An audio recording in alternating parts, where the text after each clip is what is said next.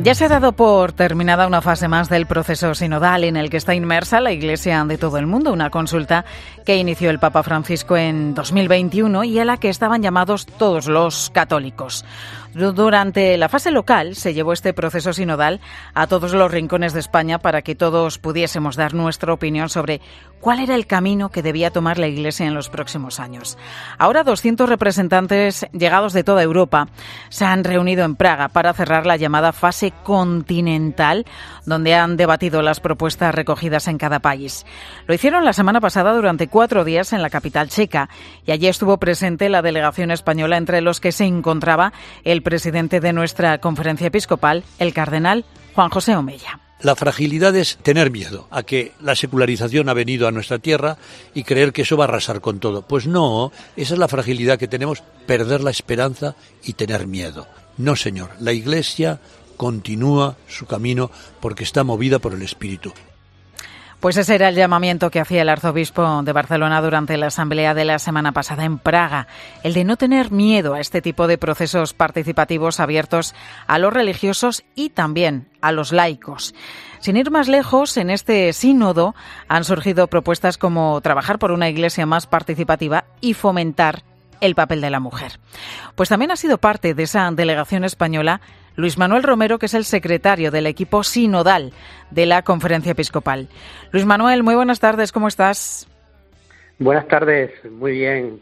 La verdad es que feliz y contento de haber participado en, esta Asamblea Continental en Praga. Pues después de esos cuatro días de, esa asamblea, se ha preparado un borrador con las principales conclusiones. ¿Cuál, cuál destacarías, Luis Manuel, como, como la más importante? Bueno, yo creo que hay que subrayar sobre todo el deseo de ser una iglesia que, camine juntos desde la corresponsabilidad. se, ha, insistido mucho en el tema de la unidad y diversidad, es decir, vivir la comunión, lo cual nos lleva a estar unidos, que no significa uniformidad, pero desde la diversidad, desde la pluralidad, desde la riqueza que tiene el que seamos diversos. Y eso lo, lo hemos podido descubrir de una forma especial en esta Asamblea Europea cómo somos tan diversas las iglesias de Europa, pero al mismo tiempo queremos hacer un camino juntos. Por lo tanto, yo subrayaría ese deseo, ese anhelo de caminar juntos en unidad desde la diversidad, lo cual es una riqueza. Se ha hablado mucho del papel de los laicos dentro de la Iglesia en este proceso sinodal. ¿Cuál ha sido la, la principal aportación en este aspecto? Bueno, se insiste de una forma especial en la corresponsabilidad que debemos vivir en toda la Iglesia y que tiene como base y como fundamento el sacramento del bautismo. Yo creo que aquí es donde tenemos que poner el foco y, el acento, ¿no? En que por el bautismo todos somos iguales en la Iglesia. Y de ahí que los laicos tienen que ocupar también un papel fundamental, sentirse protagonistas de la misión evangelizadora de la Iglesia, superando el denominado clericalismo, que ha estado tan presente en nuestra Iglesia y que todavía sigue estando ahí, ¿no? Y también es llamativo todo lo referente al papel de la mujer. Se pide más protagonismo para ellas dentro de la Iglesia, laicas y religiosas. ¿Esto es una propuesta común en toda Europa o se da más en unos países que en otros? No, sí, en, general eh, se pide la participación de los laicos y dentro del laicado se insiste de una forma particular en el papel de la mujer en la Iglesia. Y de un modo también subrayado el tema de que se le tenga en cuenta a los laicos, y en concreto a la mujer, en la toma de decisiones de la Iglesia.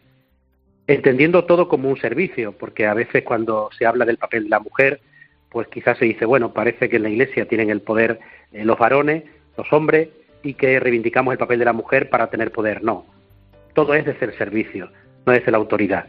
Y en ese sentido, pues se ha pedido de una forma general en todas las iglesias europeas un papel más eh, relevante de los laicos y en particular de la mujer sobre todo también mm, no solo como colaboradores en la vida de la Iglesia, sino como corresponsables, es decir, a la hora de tomar decisiones que también se tengan en cuenta los laicos y en particular a las mujeres. ¿Qué otras propuestas van en ese documento que se va a enviar al Vaticano? Bueno, pues en primer lugar se insiste también en la importancia de la conversión personal a Jesucristo. Es decir, ese es el punto de partida. Es decir, si queremos ser una iglesia, y eso lo hemos descubierto, porque en Europa esto sí es común, eh, nuestra Europa vive un contexto de secularización cada vez mayor. Entonces nos planteamos y reflexionamos sobre cómo hacer que nuestra fe sea atrayente en el momento actual, especialmente también a los jóvenes, que han salido de una forma así también muy especial, ¿no? Entonces se ha insistido mucho en que para ser relevante fuera, para anunciar el Evangelio en el mundo y en la sociedad, primero nos tenemos que convertir a Jesucristo y poner a Jesucristo en el centro de nuestra vida. Y dentro de esa centralidad también la Eucaristía. Y desde ahí se ha subrayado mucho esa fractura que existe entre iglesia y sociedad, entre iglesia y cultura, y que tenemos que intentar, pues cada día más ir subsanando, ¿no? Es decir, que nuestra iglesia eh, sea capaz de presentar un mensaje, como digo, atrayente a la sociedad actual. ¿Cuándo se va a conocer el documento definitivo de las propuestas que, salen de esta fase continental? ¿Qué podemos avanzar de él? Bueno, en principio tenemos un borrador, eh, sobre todo de, las conclusiones, y nos han dicho que aproximadamente en dos semanas tendremos ya este documento definitivo, que será un documento que se tendrá que unir al resto de los grupos continentales. Eh, son siete grupos, pues se tendrá que unir a los seis restantes y después se elaborará un instrumento, un labori, que servirá de material de trabajo para el sínodo de obispo que se celebrará en octubre del 2023. Eh, sí que el documento va en, la línea de lo que hemos ido apuntando, ¿no? Una mayor corresponsabilidad en la vida de la Iglesia, donde los laicos y la mujer se sientan partícipes, también el tema de los jóvenes, la pastoral familiar. Se ha hablado también muchísimo del tema del ecumenismo y del diálogo interreligioso, la importancia de la formación integral en todos los sentidos, el diálogo de la Iglesia con la sociedad, intentando también cambiar el lenguaje. Si hemos hablado de tradición, es decir, la Iglesia se tiene que mantener fiel a una tradición, pero al mismo tiempo actualización, es decir, nos tenemos que adaptar también a los signos de los tiempos, es decir, al momento actual. Y ahí también se subrayaba eh, la importancia de la liturgia, que tiene que conectar más con la vida de la gente, la fase final es el Sínodo de los Obispos que tendrá lugar en octubre de 2024. ¿Qué se espera que salga de esta última reunión? Bueno, no sabemos qué es lo que va a salir porque al final este camino sinodal está guiado por el Espíritu Santo, Él es el protagonista, que no lo podemos olvidar. Entonces, una de las también de las cosas que, o de las actitudes que debemos de tener, ¿no? Como, como iglesia, es la de estar abiertos a la sorpresa, a la novedad, a dejarnos sorprender por el Espíritu Santo, por el Señor, es decir, a no adelantar las conclusiones, no podemos decir queremos que salga este tema o el otro, ¿no? Sí que de alguna manera pues ya se va vislumbrando cuáles son las líneas fundamentales, ¿no? que van saliendo de este sínodo sobre la sinodalidad. Pero no se trata tampoco de anticipar unas conclusiones que nos gustarían a nosotros, ¿no?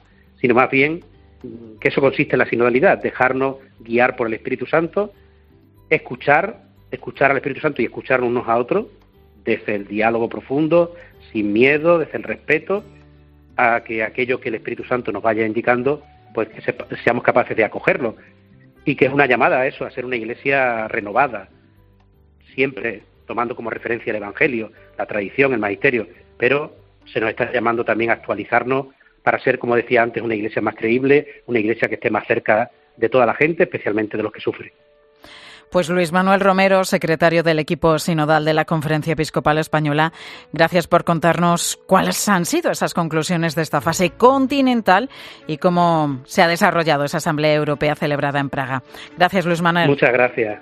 Gracias.